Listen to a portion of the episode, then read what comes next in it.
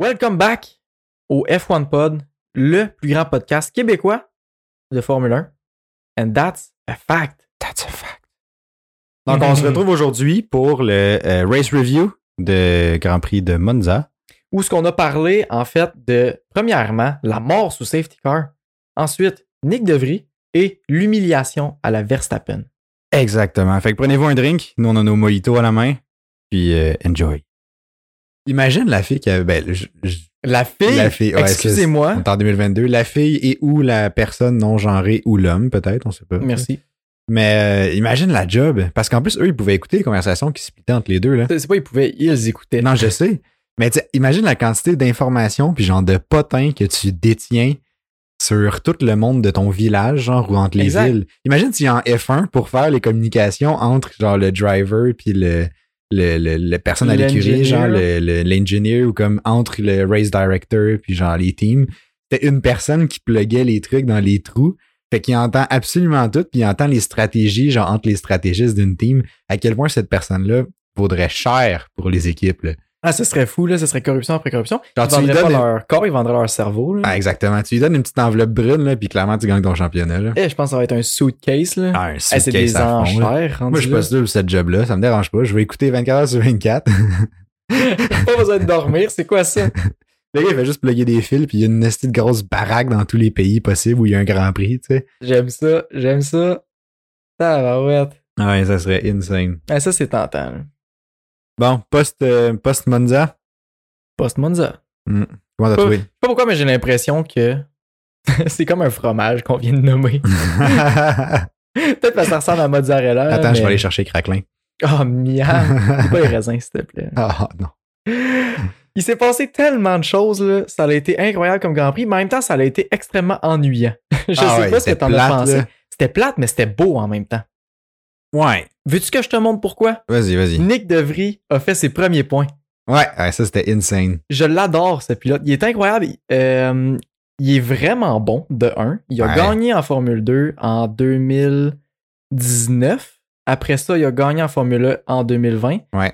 Puis là, pour la saison... Hi, je sais pas, je sais pas si mes dates sont bonnes. En tout cas, Ben, il a gagné les Il me semble que c'est l'année passée qu'il a gagné en Formule E, mais Ouais, ben, possible. 2021. 2020 en Formule 2. Parce que 2019, c'était pas. euh, c'était pas. euh, Je sais pas c'était qui. En, en 2020, c'était Schumacher qui a gagné en Formule 2. Ouais. En 2019, c'est... Mais je sais pas si les, les courses de Formule 1 sont décalées. Je, Ah, je pense que c'était la saison 2021-2022.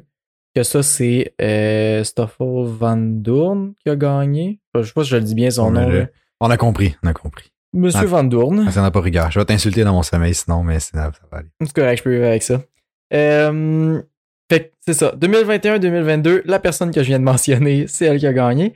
Avant ça, Nick DeVry. Avant ça, Nick DeVry a gagné le Formule 2, euh, le Championship.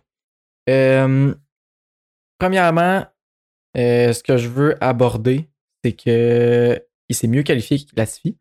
Ouais, ça c'est pas dur à battre, là. La Tiffy, c'est une plaie, là. C'est pas dur à battre, mais Nick DeVry savait même pas comment que le Delta il marchait sous safety car.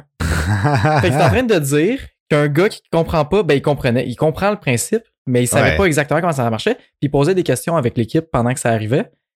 Que lui, il connaît pas ça, donc il connaît en fait pas vraiment le reste du véhicule non plus. Clairement pas, mais lui, il a fait des test drives pour Mercedes, right? Ouais, mais c'est complètement différent. Non, je sais, je sais. Il était clairement pas euh, à, prêt. J'entends que Williams puis Mercedes, il y a une petite coche de différence là, en termes de technologie, de un peu tout. Là. Ben, pas de Ouais, technologie, mais comme de setup, peut-être. Mais dans tous les cas, en deux écuries, les véhicules sont extrêmement différents à conduire. Puis le, en FP1, il me semble, il a conduit avec Aston Martin. Oui. Après ça, je crois que c'est en FP2 ou en FP3 qui a rentré pour euh, Williams. Puis ça fait de lui le seul chauffeur à avoir conduit pour deux écuries dans un même Grand Prix. Ah ouais. Ouais, dans Aïe, aïe, je savais pas ça. C'est incroyable. Ouais, puis là, Ça, c'est une Il se fait- stat. il se fait lancer dans la Williams, fait quelques tours, fait les- une pratique 3 au moins, il me semble. Après ça, se lance des qualifications et se qualifie mieux que Latifi, mais il s'est quand même vraiment mieux qualifié que Latifi, il me semble. Ben oui, ben là-dessus, il fait sortir en Q1, classique. Évidemment, ben comme d'habitude. Puis après ça, euh, il s'est rendu en Q2. Ben, de, de vrai, il s'est rendu en Q2. Mais il n'est pas presque. passé, je pense. Même il me semble qu'il était 11e. Il était vraiment en flush. Il était vraiment en flush, puis il a pas pu faire son dernier tour parce qu'il a pas pu faire, c'est de sa faute. Il a, il a lock-up au Ouais, il y a premier le virage. ouais. S'il n'y avait pas lock-up, j'aurais vraiment aimé savoir euh, comment il aurait pu faire parce qu'à peu près tout le monde est en train d'améliorer leur temps parce que tu sais, la piste a évolué puis tout. Fait que je suis sûr qu'il aurait pu possiblement passer en Q3 à sa première course en F1. Ah, clairement, clairement. Ça aurait été incroyable. Ça va être incroyable. Mais anyway, avec les pénalités moteurs, il a finalement parti genre euh, huitième, je pense, ou septième. Huitième, ouais. comme ça, huitième. Parti huitième, fini neuvième à sa première course, c'est incroyable. C'est parfait. Il a fait plus de points que Latifi en une seule course. Euh, exactement, Latifi, là-dessus, c'est il le a eu, seul. euh, 14, on est à quoi? On est à 15? 15 courses cette année? 15, 16? Je pense qu'on vient de faire 15. Il vient de faire 15. En Ok. 15 courses, Latifi a pas de points. Nick De C'est Vries, il fait une course, puis ça y est, il dépasse dans le classement des, euh, des pilotes. C'est complètement fou. C'est insane. C'est là qu'on voit que Latifi, en fait, pense plus vraiment qu'il a sa place Il vient de tomber 21e pilote au classement. dans un classement de 20 personnes. c'est un peu inquiétant. Mais non, définitivement, il a plus sa place. là. Puis Nick De Vries, il vient de. il, vient de devenir vraiment intéressant pour les écuries qui n'ont pas déjà leurs deux pilotes pour l'année prochaine. Là. Je veux qu'on en reparle tantôt, justement. Ah, de ça. ok. Bon, génial. Euh, avant, il, a super bien géré en qualification. Ouais. Mais c'est pas en qualification que tu fais des dépassements, c'est pas en qualification que tu défends contre les autres pilotes. C'est vrai. C'est pas en qualification que tu as des accidents. Surtout pas. Ben, Ou, ça arrive, en avoir, là, mais, pas avec d'autres pilotes habituellement. ouais, ouais.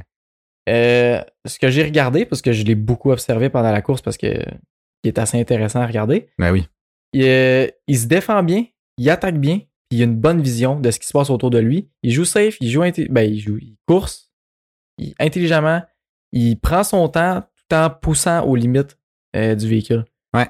Honnêtement, j'ai été impressionné, c'était fou. là. Il mérite son driver of the day. Ça, c'est sûr, Ah, définitivement. J'ai pas voté, mais j'aurais dû voter pour lui. Honnêtement, Si j'aurais euh, dû ouais. voter pour lui. Si j'avais voté, j'aurais j'aurais voté pour lui. Ouais. Mais non, je me souviens, euh, tu sais, il a suivi pendant longtemps. Il était pris comme dans un DRS train à un moment donné, là, dans le milieu, milieu fin de course à peu près. Là. Ouais. Puis, euh, tu sais, honnêtement, il suivait dans la zone de DRS la personne en avant de lui. Je me souviens plus trop c'est qui.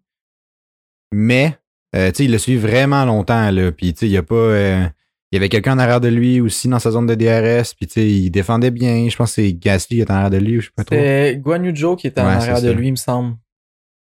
Bref, mais tu sais, je me souviens que Zo a essayé de faire une coupe de dépassement, puis là, tu voyais, il- Nick De Vries plaçait bien sa voiture. Ouais, il a placé là, exactement dans le fermait les portes, puis il repartait, conservait même sa, sa distance avec le char en avant, fait qu'il conservait son DRS. Ouais. Je pense qu'il l'a perdu une fois, mais il l'a repris pas longtemps après. Puis non, honnêtement, c'était plus intéressant de le voir lui courser que le, pratiquement le restant de la grid. Là. Ouais, effectivement, parce que c'était super impressionnant. Puis, c'était Ah ouais. nouveau. Puis, selon moi, ça fait plusieurs années qu'il mérite une place en F1. Mais, en fait, selon moi, tous les champions de F2, ou en tout cas la grande majorité, devraient avoir Ouais. une place en F1. Euh, Ouais, devrait. Là, après ça, il y a tous les sponsorships qui amènent, Ouais. qui viennent rentrer en ligne de compte. Là. Ça reste une business d'argent. Exactement. Ils sont pas là pour perdre de l'argent puis Non, juste c'est faire ça, c'est ça. Fait que c'est sûr que ceux qui amènent plus de sponsors, même s'ils sont pas champions, on finit genre 2 3 des fois ils passent avant. Donc, justement, Un peu pour son futur, Ouais. qu'est-ce que tu vois en lui? Tu veux dire dans sa carrière en Formule 1, parce que là, on peut, je pense qu'on peut Comment dans établir. sa carrière en Formule 1, oui. Ouais, je pense qu'on peut établir avec confiance qu'il va euh, intégrer la F1 l'année prochaine, là, définitivement. Là. Racing debut, faire des points dans un char que tu connais pas, que tu t'es fait apprendre que tu coursais le samedi matin, qui est assez short notice là, pour se préparer, mettons, pour un Grand Prix. Là. Au moins, il- je pense que ce qui l'a aidé quand même, c'est qu'il a fait. Oui, il a fait une, euh, une practice avec euh, Williams, je pense, mais il a aussi fait une practice avec Aston Martin. Fait que dans sa tête, avant, mettons la semaine avant, il savait qu'il allait embarquer dans, un, dans une Formule 1. Fait que j'imagine qu'il y a des préparatifs qu'il a pu comme faire. Là. Mais bref, c'est tellement impressionnant qu'en dans un racing debut, déjà, il fasse des points. Puis, tu sais, s'il est habitué au char, moi, je le vois, euh, dépendamment de l'écurie avec qui il va signer, c'est sûr. S'il signe avec Williams, euh, ça se peut que. Je le vois faire des points quand même régulièrement. Je dis pas qu'il va finir 5-6e ou tu sais, comme dans plus dans le, le- le top du peloton, mais je pense que c'est une trentaine de points dans sa saison l'année prochaine, c'est réalisable. Puis c'est bon là, pour un pilote qui est avec euh, qui serait avec Williams. C'est super C'est bon. vraiment hein. bon. C'est sûr que si dans une plus gros, mettons une, une- une plus grande team, là, style, euh, parce qu'à Alpine, il leur reste un siège encore, c'est pas confirmé. Là. Effectivement, Alpine, il reste un siège. C'est sûr que chez Gasly, il va peut-être le prendre, mais tu sais, peut-être ça va brouiller les cartes maintenant après ce Grand Prix-là. Peut-être qu'Alpine vont faire comment? On va éviter de mettre deux drivers qui se détestent ensemble, puis on va prendre la jeune recrue. Mais la jeune recrue, justement, il, est là, il est là le petit euh, hic, comme on veut dire. Hein. C'est sûr qu'il n'y a pas d'expérience. C'est sûr qu'il n'y a pas d'expérience. Ça peut mal. Est-ce que tu sais il y a quel âge? Non, je sais pas à quel âge, mais je pense que j'y donnerais un genre 19-20. Il y a 27 ans. Il y a 27 ans? Il y a 27 ans. Aïe, il a l'air jeune. Il a l'air extrêmement jeune, mais il y a 27 ans. Ben voyons donc. C'est une des raisons, selon moi, que pourquoi il n'est pas en Formule 1 présentement. À ah, de son âge. Il, y a 27, ans, il est super bon, mais si tu rentres dans une écurie comme, comme Williams, qui est plus une écurie pour en attendre des grandes équipes, il te reste plus grand temps. C'est qu'il faut que tu performes. Puis est-ce qu'ils vont prendre ce risque-là? Directement avec lui ou ils vont aller chercher quelqu'un de justement à 19-20 ans qui a peut-être un petit peu moins de potentiel, mais qui va pouvoir se développer plus puis peut-être avoir une meilleure carrière en général que lui. Tu sais, je dis pas que c'est pas possible. Ouais, c'est vrai. Euh, que Nick DeVries fasse super bon. En fait, je suis sûr qu'il serait super bon puis qu'il mérite vraiment sa place. Mais est-ce qu'une écurie va prendre ce risque-là avec le peu de temps que c'est son espérance de carrière, j'allais dire espérance de vie, mais je pense pas qu'il va mourir. Ouais, non, son, son, ben, tu sais, la longueur de sa carrière va être plus courte que quelqu'un qui rentre à 20 ans, c'est sûr. Là. Mais moi, j'étais convaincu qu'il était jeune, jeune. Là. Il a l'air vraiment jeune. Il a l'air jeune. Mais il faisait quoi, ça veut dire, avant? Ça fait-tu longtemps qu'il course, mettons, en Formule 2? Il a-tu juste commencé à courser un peu sur le tard? Fait que, tu veux pas gravir les échelons, ça y a pris du temps? Ou comme, tu sais, là, je sais pas, là, j'ai pas de réponse à ces questions-là. Je... Mais comme, dans tous les cas, ça reste impressionnant. Mais c'est vrai que ça peut refroidir une coupe d'équipe considérant que, tu sais, il veut, pas à 27 ans. Et, je sais que Verstappen, il parlait que vers les 28, il aimerait ça prendre sa retraite. Mais Verstappen, il est un peu différent, là. Non, je sais qu'il est différent, mais tu sais, clairement, il y a d'autres pilotes qui partagent aussi un peu son point de vue, là, mais mettons, vers 28 ans, il pensait prendre sa retraite, faire autre chose que courser.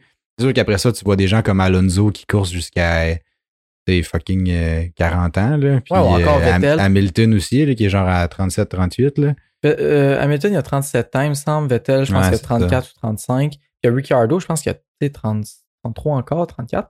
Ouais, c'est ça. J'ai l'impression que ça pourrait faire. Il pourrait faire une carrière un peu dans le même style que Ricciardo. Ouais, ça, il par est rentré contre... dans les mêmes âges. Ouais, mais, mais c'est ça. Mais est-ce que justement les équipes, ça va les.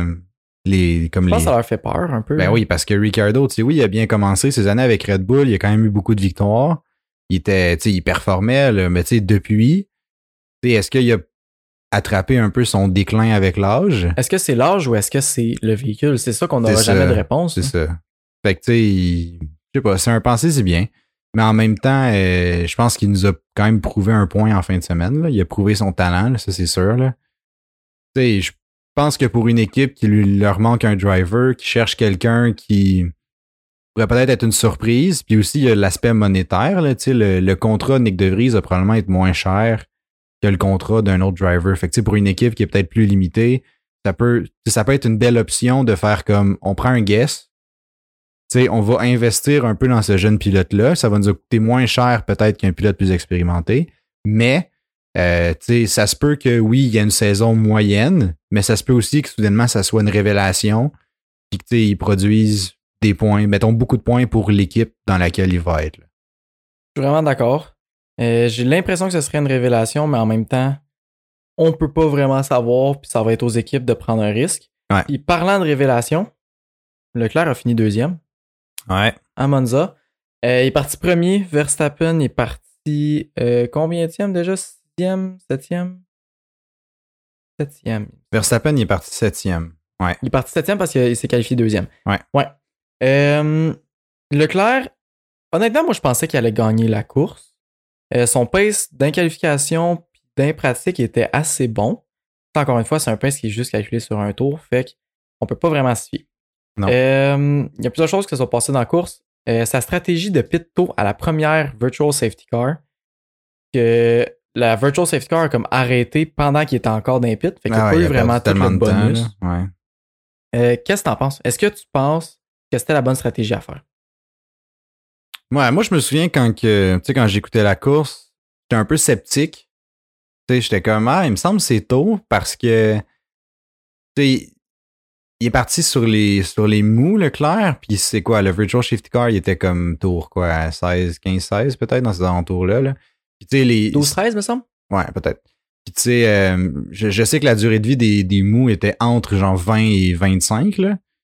Ça leur permettait à ce moment-là, si tu pits entre 20 et 25, de faire ton, euh, ton one pit one pit race. Là. Fait que ils mettaient, mettons, des médiums, puis ils pouvaient toffer jusqu'à la fin de la course.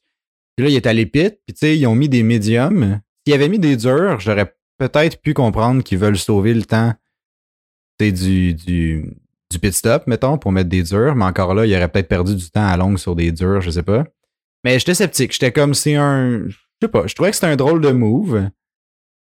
Puis.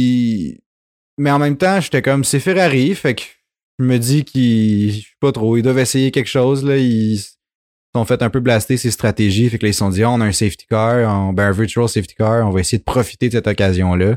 Mais je pense que le timing du virtual safety car était juste moyen. Là. Il était trop tôt, je pense. Ouais, c'est ça. Mais je, sais pas. Je pense que peu importe ce que Leclerc faisait, même s'il restait en piste avec ses mous euh, de départ, puis qu'il allait pit, mettons, à, je sais pas, entre le tour 20-25, je pense pas que ça aurait changé vraiment l'issue de la course. Honnêtement, le Verstappen était tellement rapide que, tu sais, je suis pas convaincu. Il était rapide, mais pas, pas tant que ça comparé à Leclerc. Parce qu'à la fin, il y avait 20 secondes de différence, mais Leclerc avait un pit de plus. ouais, c'est vrai. à ben, c'était un pit sous safety car. Par contre. Euh, ouais, c'était le. Mais ben ouais, il est allé pit sur. Euh, il est allé pit. Ah non, il était allé pit avant. Ça veut dire qu'il y avait deux pits de plus parce qu'il il retournait pit sur le safety car de Ouais, mais Verstappen aussi. Ah ouais. Euh, sauf que c'est ça. Fait que si t'enlèves ce pit-là, descends de 20 secondes, il aurait été vraiment. Il aurait pu avoir des batailles entre les deux je pense que ça serait, ça se serait vraiment valu. Puis, j'ai l'impression qu'il a perdu du temps aussi parce qu'il économisait beaucoup ses médiums. Ouais. Euh, ben oui, t'as pas le choix parce qu'à l'épée de tour 13-15, je pense qu'il y a un moyen 53. Gagne la course. Ouais, je pense que oui. Je pense que ça, on le voyait sur le podium que Leclerc le savait qu'il aurait pu gagner cette course-là. Ouais. En plus, la course, la home race de Ferrari, ça aurait été assez incroyable de, ouais. qu'il gagne ça. Non, c'est vrai. Vu de même, vu de même, Leclerc aurait peut-être eu des chances. Mais euh, ouais, envie de même. Mais au moins, ce que je me dis, c'est que c'est moins une erreur de stratégie flagrante de la part de Ferrari. Là. Ouais, parce que c'était un gamble qui, qui, qui se valait. Ouais, ça aurait pu payer. Ça aurait vraiment pu payer. Vraiment. C'était bizarre quand même. Ben, pas bizarre, mais tu sais, c'était. C'était. C'était. Surprenant. Surprenant, ouais, c'est ça. C'est le bon mot. Mais ça reste que ça aurait pu. Euh, ça aurait pu payer quand même. Mais je sais pas. au moins, euh, je suis un peu satisfait qu'il n'y a pas scrappé euh, en termes de stratégie Ferrari leur home race. Là. Rester devant leurs propres fans, après ça, ils merdent dans quelque chose, je sais pas trop. Saints a bien paru, en tout cas. Saints a donné un méchant show. Saints et Hamilton, ils ont super bien coursé. Ouais. Euh, ils sont partis les deux de complètement derrière, Saints 18e, Hamilton 19e. Ouais. Ça a super bien été. Les deux ont super bien coursé. Pas eu vraiment d'accrochage. En fait, ils ont pas eu d'accrochage. Non, il n'y a pas eu d'accrochage. Il n'y a pas eu d'accrochage, ce Grand Prix-là, tout court. Euh, oui, au début, il y en a eu un petit peu. Ah ouais. Ouais, mais, mais ça, pas des graves. Ça, pas eu. C'est ça, pas grave. Euh, c'est ça. Ils, ont super bien remonté. Les deux ont très bien fini. Des belles courses. Bonne stratégie, bon pit. Euh, vraiment, là, ils ont. Ils m'ont surpris. Ça a été, euh, ça a été super, ça. Ouais. J'ai eu un peu peur. Tu sais, a vraiment bien parti le premier tour. Il s'est déjà mis à shifter du monde. Là. Comparé à Hamilton, Comparé à Hamilton, ça y a pris quelques tours. il est resté pogné. Ouais, Hamilton, il restait comme deux, trois... Ben, je pense deux tours. Là, il est resté comme en 19e place. Là. Puis pendant un petit moment, j'étais comme, tu sais, il va-tu avoir de la misère? Tu sais, des fois, quand t'es pris dans un, comme dans une filée sans DRS ou dans un DRS train, tu sais, c'est déjà arrivé cette année que, tu sais, Hamilton a de la misère à dépasser.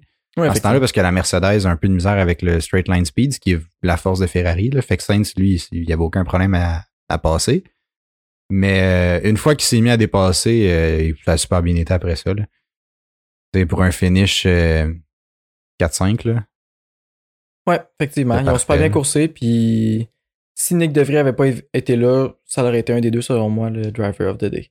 Ouais, je pense que ça aurait été Sainz, vu que c'était son home Grand Prix. Là. Sûrement. Et Hamilton est rarement driver of the day. Les gens, ils votent pas tant pour lui. Mais. Euh, sinon, à la fin de la course, safety car. Ouais, Ricardo. Pauvre Ricardo. Ah, c'est, c'est triste. Ah, as-tu vu, euh, as-tu vu le, le... Chaque personne qui gagne le Grand Prix l'année suivante. IDNF? DNF, ouais. Ah, ok. Ah, t'as vu la stat? Ouais, c'est assez incroyable. C'est pour ça que Leclerc a fait par exprès pour ne pas gagner, parce que l'année prochaine, il veut le gagner. C'est ça, exact. Il voulait pas DNF l'année prochaine. Il se gardait en réserve. Non, il le savait. euh, ouais, euh, safety car en fin de course comme ça, Il restait, il me semble, 7 tours. Euh, le véhicule était extrêmement mal placé. Il était encore sur la piste, puis la piste était vraiment pas large. C'était dans l'herbe, là? Euh, moitié dans l'herbe, moitié sur la piste. Je comprends. On, voit que ça a fait un petit peu polémique encore. Là. Ah, pourquoi qu'ils font pas red flag? Pourquoi ça a été vraiment bizarre quand ils ont laissé repasser les, les véhicules puis tout? selon moi, ils devraient changer les règles, avoir une nouvelle règle pour justement pas que ça fasse comme Abu Dhabi 2021. Que s'il reste moins de 10 tours à la course, ou par exemple 7 ou 8 tours, c'est un red flag automatique dès que tu veux mettre le safety car sur la piste. Ouais, ça réglerait des. Ça réglerait beaucoup de, de, polémiques. Sûr que Je pense oui. que les gens. Puis ça permettrait un, un d'un la fin de la course en, en course, là. Pas, pas le safety car, ouais, c'est ça. Fait que les fans seraient, seraient contents. Puis en même temps, ça enlèverait tout l'aspect euh, style influence sur le gagnant que comme le race director ou la FIA pourrait avoir, tu sais, comme l'année passée à Abu Dhabi, justement. Là. Ouais. ben là, on, sait maintenant avec le rapport de, de l'enquête puis tout que c'était une erreur humaine, mais ça enlèverait tout un peu cette, cette euh, je sais pas trop comment le formuler, là, cette variabilité. Variabilité. Ouais, c'est ça, exact. Qui est comme, qui est d'un, qui est pas prévisible, puis qui reflète pas le talent ni la course de un ou d'un autre pilote. C'est très, c'est très dépendamment, tu te trouves où, c'est quoi le hasard un peu de la chose. Là. Partie de chance un peu. C'est ça. Si t'es dans la position qui est avantagée, c'est sûr que tu vas être content comme présent. L'année passée, ben là, ça tombe que c'est Red Bull qui est avantagé les deux fois, là, mais à Abu Dhabi, Red Bull a été avantagé parce que Verstappen a pu aller pit mettre des nouveaux pneus quand Hamilton avait des vieux pneus de genre 40 tours. Fait que c'est sûr qu'il l'a shifté. Puis là, après ça, il y a la polémique aussi des lap cars. Mais bon, on rentrera pas peut-être pas là-dedans, là, mais cette année, c'est encore Red Bull qui était avantagé parce que là, ça finit sous safety car, mais c'est Verstappen qui menait. Mais je pense qu'il aurait gagné quand même. Probablement qu'il aurait gagné pareil, mais ça reste que c'est beaucoup plus facile pour Verstappen de finir sous safety car.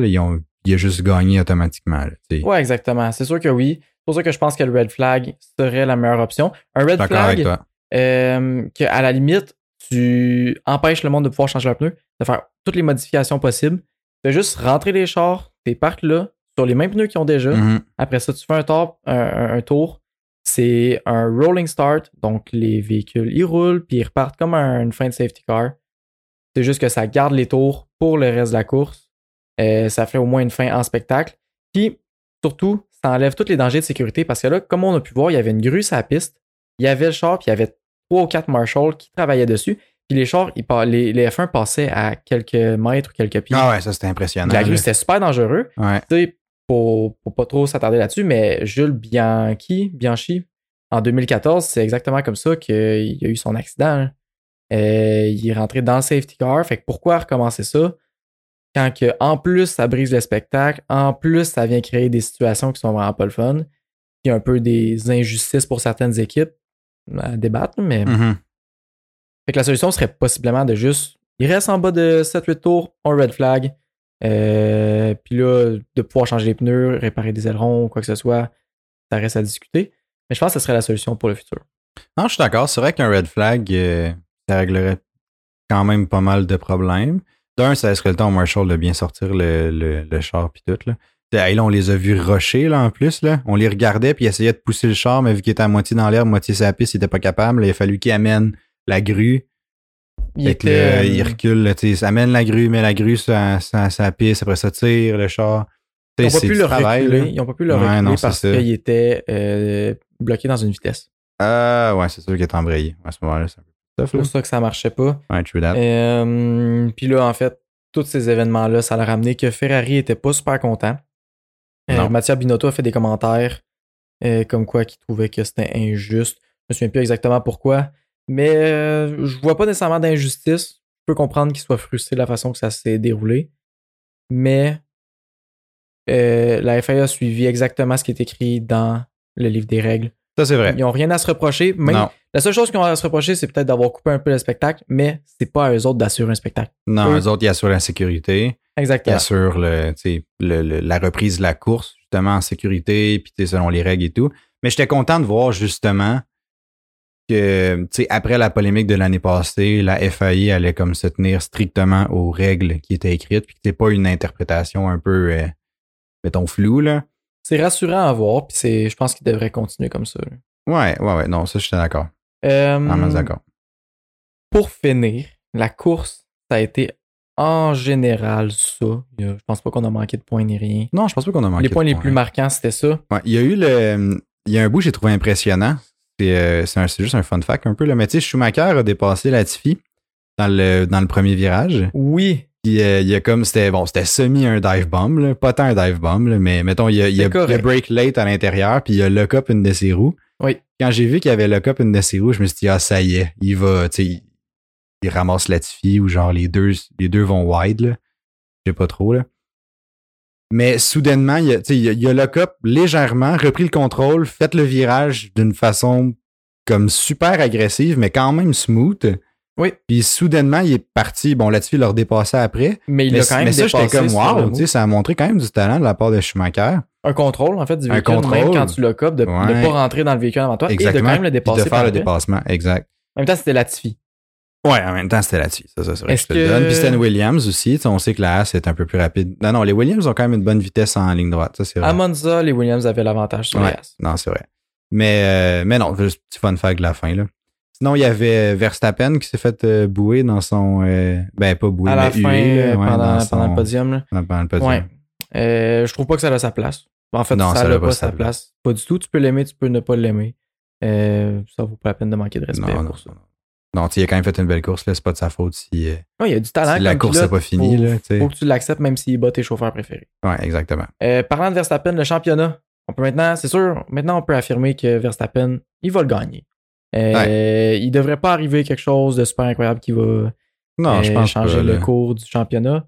Euh, prochaine course, c'est Singapour. Et voici les conditions que ça va prendre pour que Verstappen gagne le championnat à Singapour, qui est dans deux semaines. Je suis excité. Verstappen va gagner le championnat des pilotes en 2022 à Singapour si il score 22 points de plus que Charles Leclerc et s'il score 13 points de plus que Perez et s'il score 6 points de plus que Russell et aussi si Sainz ne score pas 11 points que- de plus que Verstappen. Ça prend ces quatre conditions. Ouais, Euh, quatre conditions. Le 22 points de plus que Leclerc. En clair 3 directement là. Ben Ouais. plus ou moins. Mais Ben, ça dépend parce que, tu sais, Leclerc, mettons Leclerc DNF, Verstappen gagne, il va avoir 20 25 points de plus, fait que ça va fonctionner. Mais si Perez finit deuxième, Ça, ça marche Verstappen pas, ouais. n'a pas assez de points. Fait qu'il faudrait que. en fait, si Verstappen gagne la course, Russell ne peut plus gagner le championnat. Si Verstappen gagne la course et que Perez finit deuxième, il peut Perez peut encore le gagner. Euh, Leclerc possiblement aussi. Euh, puis Sainz, il est déjà plus vraiment dans la course. Faudrait qu'il score 11 points de plus que Verstappen pour revenir dans la course du championnat. Ouais, que ça veut dire qu'il faudrait que Sainz gagne puis que Verstappen finisse euh, comme troisième en descendant. Bon, quatrième C'est assez descendant. surprenant. Ce qui est, ouais, ce qui est, bon, tant qu'à moins impossible. là. Ben, pas impossible, mais mettons, il y a des très, très faibles chances. Là. Mais quand même, je- moi, je pense pas qu'il va gagner à Singapour parce que je pense pas que Leclerc. Je pense pas que Leclerc va pas scorer tant va scorer pas tant de points. Non, il gagnera mettons, pas là. à Singapour, mais ça va se faire dans les prochaines courses. Non, ça. euh, Si c'est pas à. Singapour, ça va probablement être l'autre d'après ou euh, quelque chose comme ça. Mais dans tous les cas, c'est qu'on n'aura pas un, un combat pour le World Title euh, à Abu Dhabi, mettons en décembre. C'est sûr que non, il n'y aura pas de chauffeur avec Non, le même non, nombre non. de points à côté de l'autre. Fait que c'est exactement ce qui fait le tour. Wow! Ben, pour une course qui était plate, on a quand même pas mal de trucs à parler. C'est assez impressionnant. Hein? Ouais. Je trouve pas ça gênant. Non, pas, pas gênant pendant tout. Wow! Pas gênant. Ouais, en tout cas, Drive to Survive vont te faire une de ces épisodes dramatiques sur ce Grand Prix-là. Parce qu'il va avoir la oui. partie, je le vois déjà, on dirait. Avec partie Will réjouissance, euh, réjouissance avec Nick DeVries. Genre, ah, F1 debut, euh, score points, puis euh, c'est tout ça, là. Puis il va voir son bout, il dit, ah, je suis capable de sentir mes épaules à la fin de l'auto. Juste qu'ils vont comme mettre tout plein d'emphase là-dessus, genre. Ou quoi Il- qu'il se sent vraiment mal, il filait pas C'est bien. ça, exactement. À quel point c'est Il a dur. tout donné. Là, j'enlève rien au pilote, là. Mais, euh, mais tu sais, ils vont, ils vont vraiment comme emballer un peu ce, ce narratif-là. Puis il va y avoir aussi le, clairement le relancement du débat d'Abu Dhabi.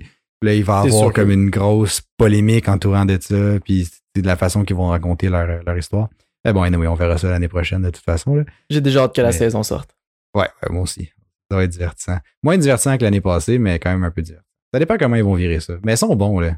Des bons réalisateurs. Will Buxton, de la façon qu'il parle, est incroyable. Ah, ouais. sûr que ça va donner un chef-d'œuvre comme à chaque année. Ah, c'est clair.